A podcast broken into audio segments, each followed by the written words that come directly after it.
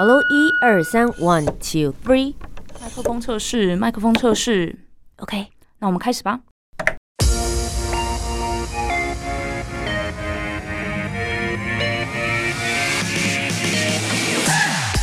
很会说，很会讲，不再是广播主持人的专利。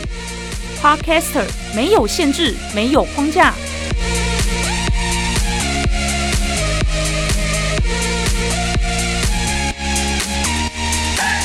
两性、职场、文化、生活，三十分钟，三方观点，奋力激荡。我是涂杰，我是苏珊，和播客一起播客闹闹。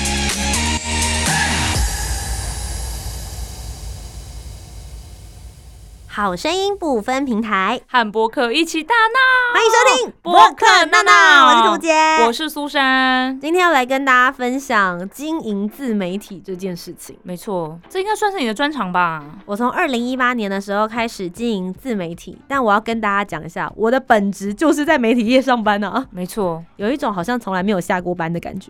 哎，真的哎，你早上的时候是做媒体相关的事情，到了晚上要 po 一些美照，然后跟粉丝互动，要做一些自媒体的经营。是，不过我们这个节目的标题就叫做播客闹闹，所以我们其实接触到这些来宾，他们都是专门在经营自媒体的。没错，既然我现在已经有点疲乏感了，不如我们来找一些对于自媒体经营这件事情还是有一把火在烧的人。没错，看可不可以激发我们一些热情啊！是的，今天的播客究竟是谁呢？我们就一起来听听。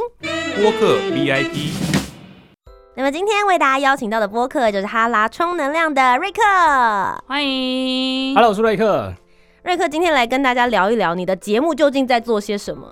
我们节目叫做哈拉充能量，然后我们还有一个主持人艾明，我们是两个男生的节目。那么每一集呢，都会探讨生活中的一个主题，然后围绕在上面聊我们的故事还有观点，嗯，还有做一些小科普，然后来作为补充。那每一集节目上呢，我们会分享我们生活上的新体验，然后期待听众啊，如果有人生上的新体验呢，也可以跟我们分享。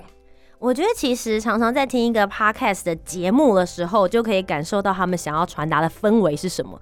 光是“哈拉”这两个字，就会觉得一定是一个很轻松的感觉。啊，对对对，我们目的就是希望透过轻松聊天，给大家有一种呃开心的心情，充到能量的感觉。那你跟艾米是怎么认识？你们当初为什么会想要一起来主持一个 podcast 节目？我跟艾米其实是 PDC 上面认识的，那我们认识了四五年左右，其实我们是网友。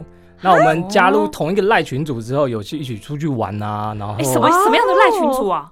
它其实就是一些干话的赖群组，会传一些梗图，然后分享一些时事啊，聊一些生活上的乐趣啊。哈拉，充能量文字版，哎，蛮蛮蛮的，我们蛮多梗都从里面来的哎、。原来还有这种，就是你觉得没有人可以跟你聊干话或丢梗图的时候，还有一个这样的群主互相取暖就对了。对对对，PTT 那时候很红，很多不同的群组，比如说有电玩群啊、唱歌群组、嗯电影群啊，各同不同兴趣的人可以一起加入。所以你们就在那个群组里面认识了彼此，但成为了朋友之后，跟要一起做节目是两回事。怎么搭上这条线的？搭上那条线，因为艾米当初有在做 YouTube，她自己有在做 YouTube，、哦然后那时候我开始想做 Podcast，我就来找她一起做，想说他有做，应该可以后置剪接都交给他吧，原来如此，是想要找一个工具人。就审视一下就 OK 了，然后就找他一起来做看看。当时一问他的时候，就一拍即合。一开始她觉得 OK，他就开始想很多、哦我们节目要怎么制作啊，怎么录啊，什么设备啊，他就开始做功课了。那他一开始他所做的 YouTube 是什么类型？跟你们现在的哈拉充能量是有关系的内容吗？完全不相干诶、他做的是他工作比较相关的，他是做呃都更的，所以他的 YouTube 影片都是在讲说都更的一哦。些宣导啊，或者是都更的 QA，OK，嗯，所以但当你来找他的时候，做的是比较生活类型的内容，完全不。同类型。你们对。从哪里找你们的节目主题灵感？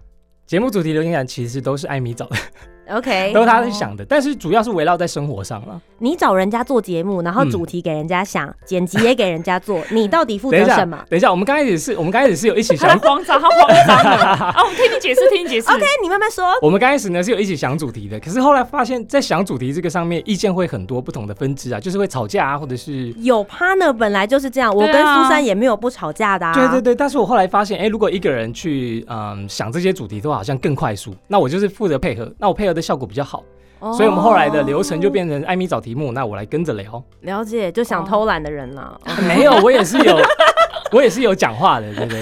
因为我我觉得我反而比较难的，因为我是不知道题目，然后当下去反应的，哦，所以你是综艺咖。我也觉得蛮难的，对，有点综艺咖。那好，我来问一下综艺咖，确认一下你是不是够了解你们的节目？请说请问在哈拉充能量里面，到目前为止最多听众喜欢的系列是什么节目？哦我们听众喜欢蛮多系列的，像男女情感啊，嗯或者是人生成长、哲学方面的。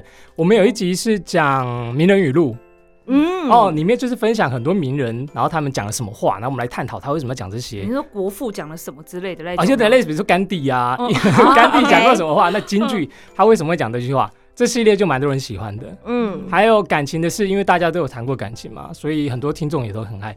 尤其是失恋怎么安慰朋友那一集啊，蛮多人收听，也是因为大家可能在感情挫折的时候，觉得啊、有声音陪伴，可以帮他们转移注意力，嗯度过那个失恋的期间。可是你们就是两个男生呢，你们两个讲的角度，女生怎么会想听？嗯对我们是臭直男哦，你这么诚实，我也是觉得很棒、哦。所以你们应该是男生的粉丝比较多喽。哦，我们其实反而女生的粉丝比较多哎对，我们女生大概我不相信，拿出你的后台资料。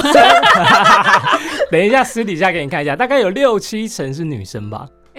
哎、哦，女生难道不会回那个留言，就说哎、都是一群臭直男的想法啊？对，但是我们的观点是有整理过的，就是不会太偏袒男生，也不会太偏女生。哦，说是这样讲啊，结果我们两个自己也听人家节目，这样讲的好像我们其实就是 T A 啊，对不对？很明确。对对对对对，必须要说，其实瑞克跟艾米他们在节目上面的那个互动，第一个我觉得是很有趣，然后内容你不会觉得很空泛，最后是他们声音真的蛮好听。哦，谢谢谢谢。对，所以其实是还蛮值得大家可以一起来听听他们的节目。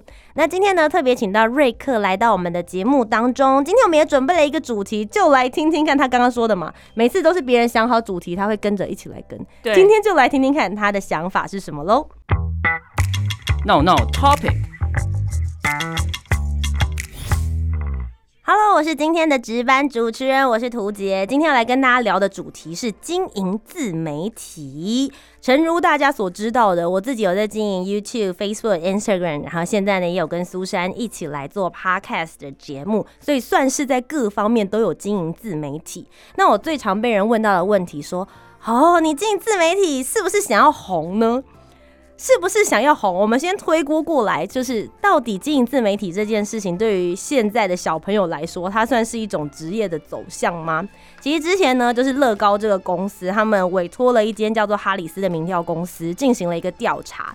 那他那时候调查的是大概呃三千名左右八到十二岁的小孩子，问他们说未来你想要做什么样子职业的人？那里面有就是太空人啊、音乐家、运动员、老师，或是各式各样的职业。其中有一项就是自媒体 YouTuber。结果在结果显示里面呢，第一名百分之三十的小孩想要当 YouTuber。哇，所以对于他们来说，现在经营自媒体已经是一个未来职业的选项了。嗯那其实我自己是从二零一八年的时候开始经营的，我真的很常有人会问我说：“哎、图杰，你经营 YouTube 想当 YouTuber，是不是就想做网红？那网红你是不是就只是想要红而已？”是我想要你红啦。对，这通常周到人都会很想告诉我说：“ 哎、那个我在等你红，带我一起飞，或者我等你红了之后来养我。”我心里想说：“你们怎么不也一起红，来带我一起走呢？” 那因为我自己现在也有在经营一些社群，也很常有人遇到跟我讲说：“呃，我现在有一个自己的正职工作，但我想要用。”哦，其他的时间来去经营社群，累积自己的价值，所以其实我对这件事情就打上一个问号。请问经营自媒体是真的能够累积自我价值吗？那假设它真的能累积好了，这个自我价值可以怎么来换算？我们怎么样子来跟别人说这个价值是高还是低？又或者有人会说，因为我在工作上太闷了，所以我在自媒体上面我才能够做自己，这也是一种自我实现。所以到底经营自媒体是在累积自我价值，还是一种自我实现？今天两位也都有在经营自媒体，我们就一起来听听你们怎么看。苏珊怎么说？我是苏珊，其实我经营这个社群平台蛮长一段时间的，什么 FB 啊、IG 啊、YouTube 都有。但是以我目前的状况来说呢，其实我是抱持比较消极的态度。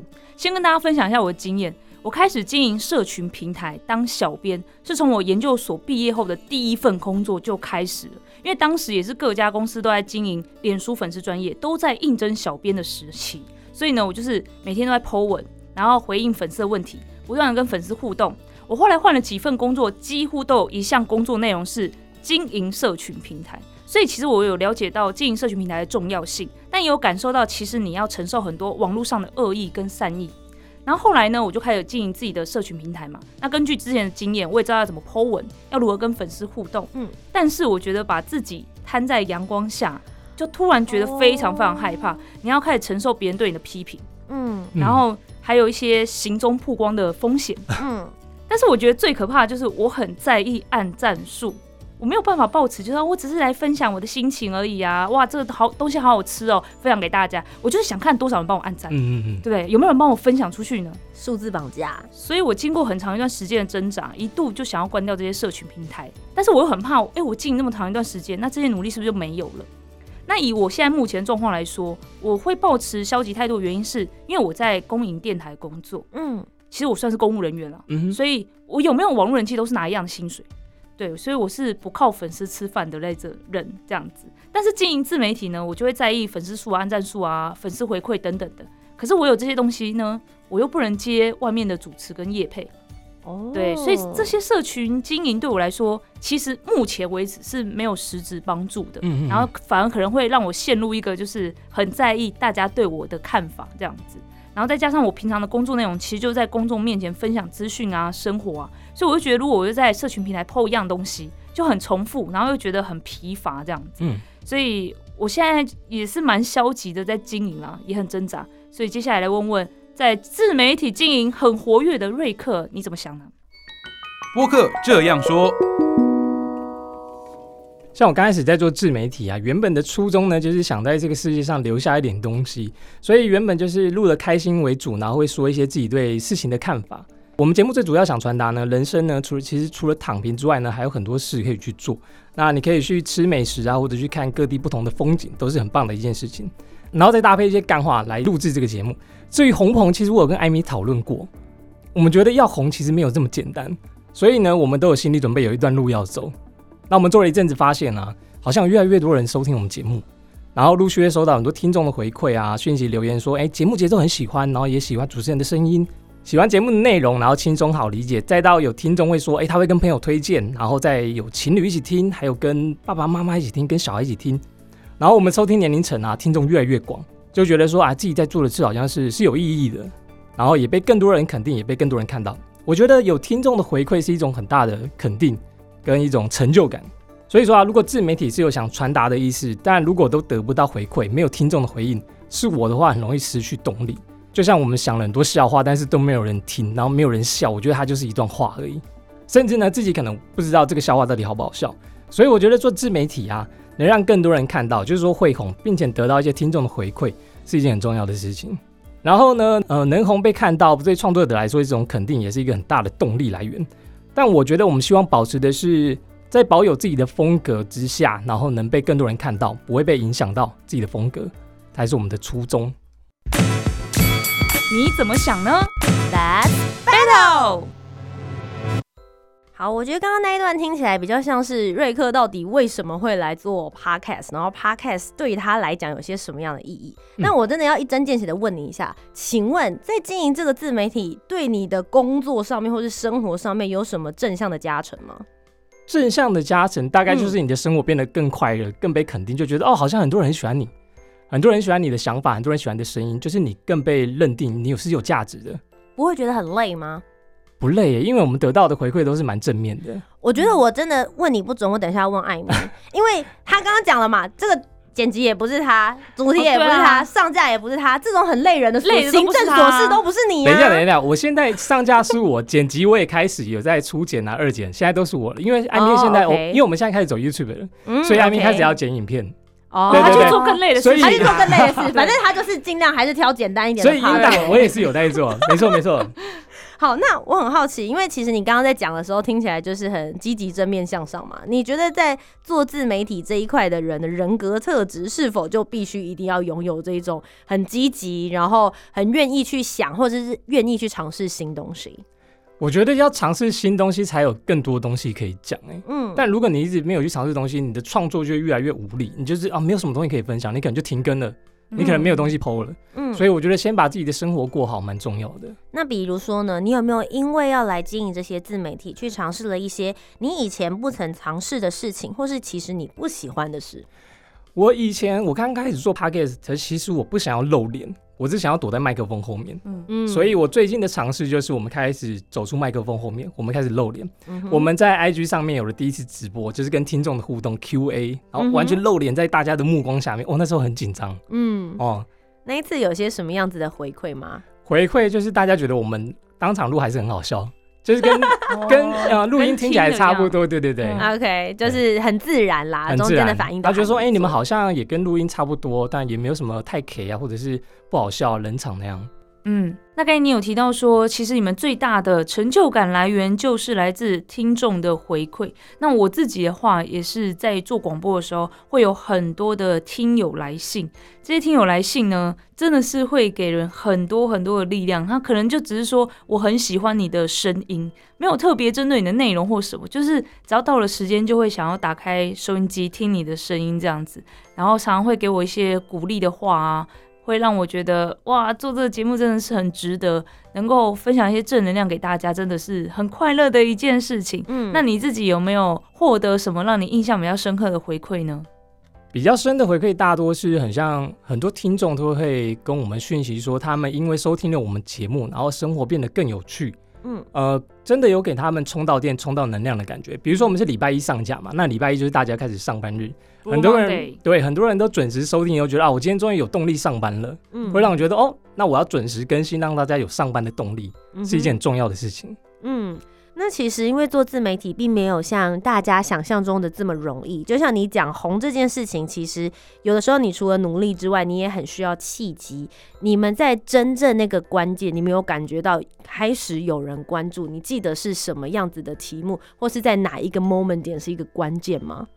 开始的关键应该是我们运气蛮好的，比如说有被 Apple Podcast 放在那个瞩目新品的排行榜上面，嗯就是 Apple 嗯 Podcast 的首页有出现我们的节目，嗯所以应该说是有了更大的曝光以后，有更多人听到我们节目，我们才有收到那些回馈，嗯呃，更多人帮我们推广了。嗯。那那个时候在做推广的时候，他放上去封面的是哪几集的节目主题？你还记得吗？它就是完整介绍你们的节目主题，呃，它没有放主题，它就是你们节目的 logo，然后跟你们的节目名称放在瞩目新品那一栏，大概就是哎、这期有新的节目在这边，那你们可以去收听看看。嗯，不过就像我一开始提到说，我以前在当小编的时候嘛，你抛任何的东西，绝对不可能百分之百完全收到都是很正向、正面、很鼓励或是很好听的话，一定都会有酸民，会来讲一些无为不为的，你也不知道怎么回他的人。嗯那我们现在自己做自媒体，你上传任何东西，所有的好的、坏的都是你自己要去承受。所以，像你们是不是也有遇到除了这些正向正面的回馈之外，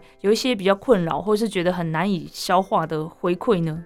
我们刚开始录的时候，因为是干话非常多的节目，所以我们录音都会讲一些脏话、语助词。比较多。哦，那我们有一集关于当兵那一集，我讲了非常多的脏话，比如说就是嗯啊嗯啊嗯啊，就加了很多语助词。拼命要逼掉的，是不是？我们其实已经修掉蛮多了，但是上架之后还是有人说、啊，你们这集脏话真的蛮多的欸。嗯哼，嗯，于是呢，那一集嗯、被嫌说脏话真的太多之后，因为有小孩子要听，我们从那之后的集数就不太讲脏话了。有让你们觉得很憋吗？其实也不会耶，因为可能刚好那一集的主题是当兵吧，所以比较欧一点。OK，就情绪上面会比较情绪上就是多呃，一些当兵些，当兵就是这么苦。但确实到后面的时候，有因为这样做了一些小小的调整跟微调。对，没错，而且嗯调整了之后，我们也觉得没有不适应，就反而 OK。嗯，哎、我觉得反而很多人呢，像我们是做广播出身的，我们就会要求自己一开麦脏话啦，或是不该出现的负面词，都是绝对会屏蔽掉，我们自动会我们自己在脑子会消音。就是不会讲那些词。但是我们就觉得，哎、既然是要做 podcast，我要放开自我，我要放飞自我，对，所以我就反而会讲一些真的平常不太会使用的字，但是就会对觉得讲很爽这样子。就比如说我们那一集如果确定没有要放在广广播上面的话话，对，我们就真的是聊得很随性，或是在别人的 podcast 节目。疯狂的在聊些五四三，真的会加一些语助词，对不对？就是情绪啦，自我审查机制会立刻把它屏蔽会掉。关会关掉。对对对 我们刚开始就是这样子，后来想说啊，还是把它打开好了。对，就其实会稍微有一些不同啦，毕竟在不同的平台，你会有一些不同的呈现模式。嗯嗯不过，其实我在这边也想要跟大家一起分享，很多人都会觉得说啊，做自媒体好像很爽，大家就是聊聊天，然后把这段音档丢上去，就有人听，就可以接业配，或者是在 IG 上面我。拍一张照片，发一个文，就可以拿个几千块、几万块。但事实上，在做自媒体这件事情，没有像大家想象中的这么单纯，只是在最后的呈现。是不是可以跟我们分享一下你自己在做的这个过程的时候，有哪一些 SOP？如果你要完成一集作品的时候，会需要经过哪些程序？我们刚开始做一集的话，我们会先花一天的晚上先去想主题，嗯，然后想完主题以后，我们再安排一天录音。录音的过程大概是两到三个小时，然后录音之前呢，会先讨论一下大概流程怎么走，今天要讲什么新体验，还有主题大概是什么。然后录完音之后，我觉得最长时间应该就是后置。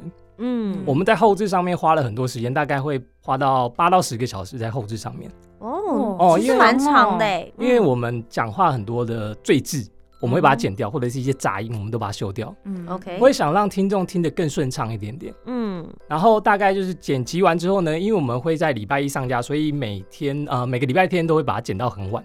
嗯然后上架打那些时间大概也要花两到三个小时。OK，呃，自己有正职的工作，然后再加上经营自媒体这件事情，你生活跟工作上面是怎么去找到平衡的？就是更少的娱乐时间吧，哦，花更多时间在节目上面。娱乐时间就是大概，比如说你一个礼拜原本休息两天，你后来可能变休息半天，你可以追剧或打电动的时间减少了。嗯，嗯，就会多花很多时间在去把这里面的内容去丰富跟经营好。经营节目上面，但是得到的回馈并不是不好，是也是很棒的，所以才有办法继续做下去。我有一个想法、欸，因为我刚刚说我很消极嘛，原因是因为我自己本身在做媒体的，所以我就觉得我再去进一个自媒体好累哦、嗯，然后图杰其实也是，我们都算是媒体人，所以就会觉得我好像在做两份很类似的工作哦那种感觉。可是刚刚讲到说，如果是一般素人，你们算素人吗？我还是可以称你们为素人吗？我们素人，还是知名 podcaster？没有没有完全不知名。哦素人在经营自媒体上面，很多人是因为工作跟自媒体经营是完全不同的内容，所以他可以在工作很累的时候。去投入在自媒体上面的时候，是觉得哇，好像是完全不一样的事情。我是在做我的兴趣，我做的很开心。像刚才他们剪节目，竟然可以剪到八到十个小时，我白天时间就已经剪八到十个小时了，没错没错。我晚上还要继续。哦，所以我在想说，素人在经营自媒体上面，可能那个态度跟我们是不太一样。他们会觉得做的很开心、很投入，然后红不红呢？你们会会会想要去追求吗？我觉得不一样的观点是因为做节目是我们喜欢做、想要做的事情，而不是把它当成工作在看，所以做的会比较有动力一点点。我觉得这是主因呢，嗯因为不是把它当工作啊，你就对做你的成就感都是来自于你做的东西，你就很有动力。有一些人会跟我讲说，他在经营 podcast 跟 YouTube 的时候，他是希望能够有人听到他的观点跟听到他的声音，就是他、哦他想要讲没朋友是不是？或者是觉得他在聊天的过程里面，他希望能够传达给旁边其他的人。嗯可是对于像苏珊刚刚所说的，就是他本来在讲话的内容就已经有一个管道可以去做传达。我觉得你要讲的目标重点可能会比较偏向这种感觉。对，有点像是这样子。但我觉得其实真正在经营自媒体的时候，还有一块，就像苏珊讲的，公营媒体毕竟它是一个工作，你会得到你相应的薪水。对可是自媒体的薪水，其实有的时候是很难去做计算的。你们嗯自己现在在 Podcast 上面的话，通常商业模式会是怎么样？可以跟听众朋友们分享。商业模式其实我们的收入很低，因为 p a c k a g e 这一块我们算是中下层的节目，所以没什么收入。嗯哼 p a c k a g e 其实它是很难收入的，如果你不是在顶层的话。我们记得我们做到第五十集才有第一支夜配，嗯哼，做了好像半年多吧，嗯然后到现在一百多集才陆陆续续有更多的厂商看到我们。嗯哼，所以其实也是要靠广告植入的模式，对不对？对啊，就算今天一集的节目点击再多，对于一般观众来说，你们的收入来源也不会是一个固定的月薪。他不会跟你讲说你一做节目，你一个月就是有多少钱啊，一个月就是固定八到十万，没有哎、那你们现在就是想要继续延续下去，延伸到变成有影像啊？为什么会有这个想法？其实因为 podcast 的宣传管道很少，那我们是我们觉得 YouTube 它其实是现在比较主流的一个影音平台。嗯那我们希望做了 YouTube 之后，有更多人发现我们的 podcast 的，就是嗯更多人看到我们自媒体这一块，哦，所以你是想要两边互相引流。嗯，更多的曝光管道。那像你们自己在做设定的时候，会有 podcast，你们会固定时间上架，然后 YouTube 的节目也会有固定上架时间吗 YouTube YouTube 现在会放在周四上架，OK，惊喜上架，所以也是每一周的部分做周更内容是一样的吗？内容不太一样。哦，呃你们是我们有两个主题，第一个就是把之前聊过的一些休闲的岔题，把它放在那边做成影片版加字幕放上去给大家看。哦，嗯那还还有另外一种就是实际版的新体验，就是我们实际去某些地方，呃，体验了什么东西，拍成影片加上介绍，放到 YouTube 上面。嗯，对，但是那个要花比较多时间，所以不定期更新。我觉得很多人进自媒体，不管是 YouTuber、Podcaster，还是一般的网红接业配，就是拍美照的那种，大家可能一开始在做的时候有两个想法吧。第一个就是希望可以红，希望可以获得关注，希望可以让大家听到你的声音。也许你做这件事情就是经营自己，自己觉得很开心，可以展现自我，或者说可以分享一些事情，也觉得很开心这样子。那第二个可能就是想要赚钱，它就是一个斜杠，它可以当做副业。反正你在做这些很开心或者很有兴趣的事情，都投入那么多时间，如果还可以赚钱的话，谁不想赚呢？那你们也是希望在 p o c k e t 当中可以获得一些机会嘛，被厂商看见啊，可以接一些业配什么之类的。那如果是第一点，就是关于红这件事情，我觉得很多人可能都没有想清楚，你要成为很红很红的名人，背后要付出的那些努力还有辛苦到底有多少？还有你真的红起来之后，你这人就是把自己摊在阳光下，要接受网友酸民的检视，还有媒体的关注，你可能要承受的东西比你想象中的还要多。那瑞克，你们自己有想清楚，就是如果真的要红起来，你们要承受有哪些？就是你有做好我要红的那个心理准备了吗？其实我还没做好心理准备，应该说不知道怎么准备，因为我觉得要红像有点像是一座高山，那你你准备好去登山，就是你要去山顶。那很多人也上去过，但是你没有登过那座山，所以你根本不知道那条路会是怎么样，你不知道上面的景色长怎么样。那我们现在就是在探索的过程，就是往那个山顶前进的过程，希望是可以找到上山的路了，就是不要迷路，或者是越走越下山这样子。嗯，我觉得听起来，其实瑞克是有找到在自媒体这一块所谓的自我实现，有找到你在这里面的价值，然后找到里面的话题。那我们刚刚前面有讲到，就是所谓的累积自我价值，你觉得你在这里面有看到这一块吗？有哎、而且非常嗯，我觉得我蛮注重这一块的。嗯，就是你自己透过节目吸收了蛮多新的知识，得到了更多的回馈，这都是很棒的体验。嗯哼。嗯，苏珊今天听到另外一派不同的说法，因为其实今天在一开始见面的观点来讲的时候，你会觉得，因为你工作的模式关系，你对于在经营自媒体这一块，你相对来讲没有那么积极。你觉得有听到一些不同的 idea 吗？我觉得大概听到六七年前的我吧。六七年前的时候，我怎么样那时候因为我们那时候也是在做 YouTube，然后、嗯呃，我也是有另外的工作，对他的工作是跟媒体无关的完全，无关。嗯、对你就可以完全投入在这个地方上面，然后你会觉得是有乐趣的，对不对？对很有趣，而且可以展现自我。嗯嗯，因为你会觉得说，你原本的工作是没有舞台的，哦可，是，在自媒体上面可以有这样。对，所以其实现在进自媒体，我觉得大家的心态也可以把它变成以前的舞台，可能就仅限于电台，然后电视台某些很特定的管道。但嗯现在自媒体营造了很多不同的舞台区域，就等着大家准备好你自己，带着你自己的才华、你的话题，然后上去在舞台上面做展现。那今天非常谢谢瑞克来到我们的节目当中，跟我们分享进自媒体这一块，也预祝你们接下来 YouTube 往影像发展可以顺利喽。谢谢。那如果大家想要听你们的节目内容的话，可以在网络上面哪些平台搜寻什么关键字呢？可以搜寻哈拉充能量节目就可以找到我们了。好的，哈拉充能量，那大家也可以一起来关注他们节目。今天非常谢谢瑞克，谢谢，谢谢谢。那如果大家还想听到我们专访哪一位 Podcaster，欢迎留言告诉我们哦。我是涂杰，我是苏珊，那我们就下周节目再见，拜拜拜。拜。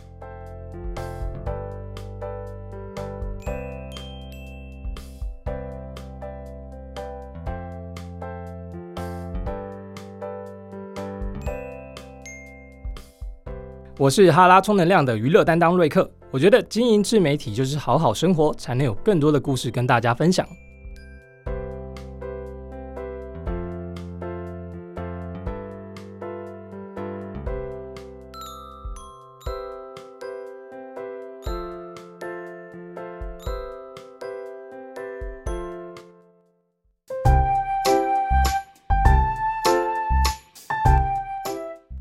讨论，如果你有更多不同面向的想法，也欢迎可以来留言告诉我们哦。Facebook、Instagram 以及 YouTube 频道搜寻图杰就可以找到我。那如果你搜寻苏珊 Love Music，就可以找到苏珊啦。记得帮我们留下五星的好评，订阅节目。在 Apple Podcast、Spotify、Sound 都可以听得到哦。我们下周见，拜拜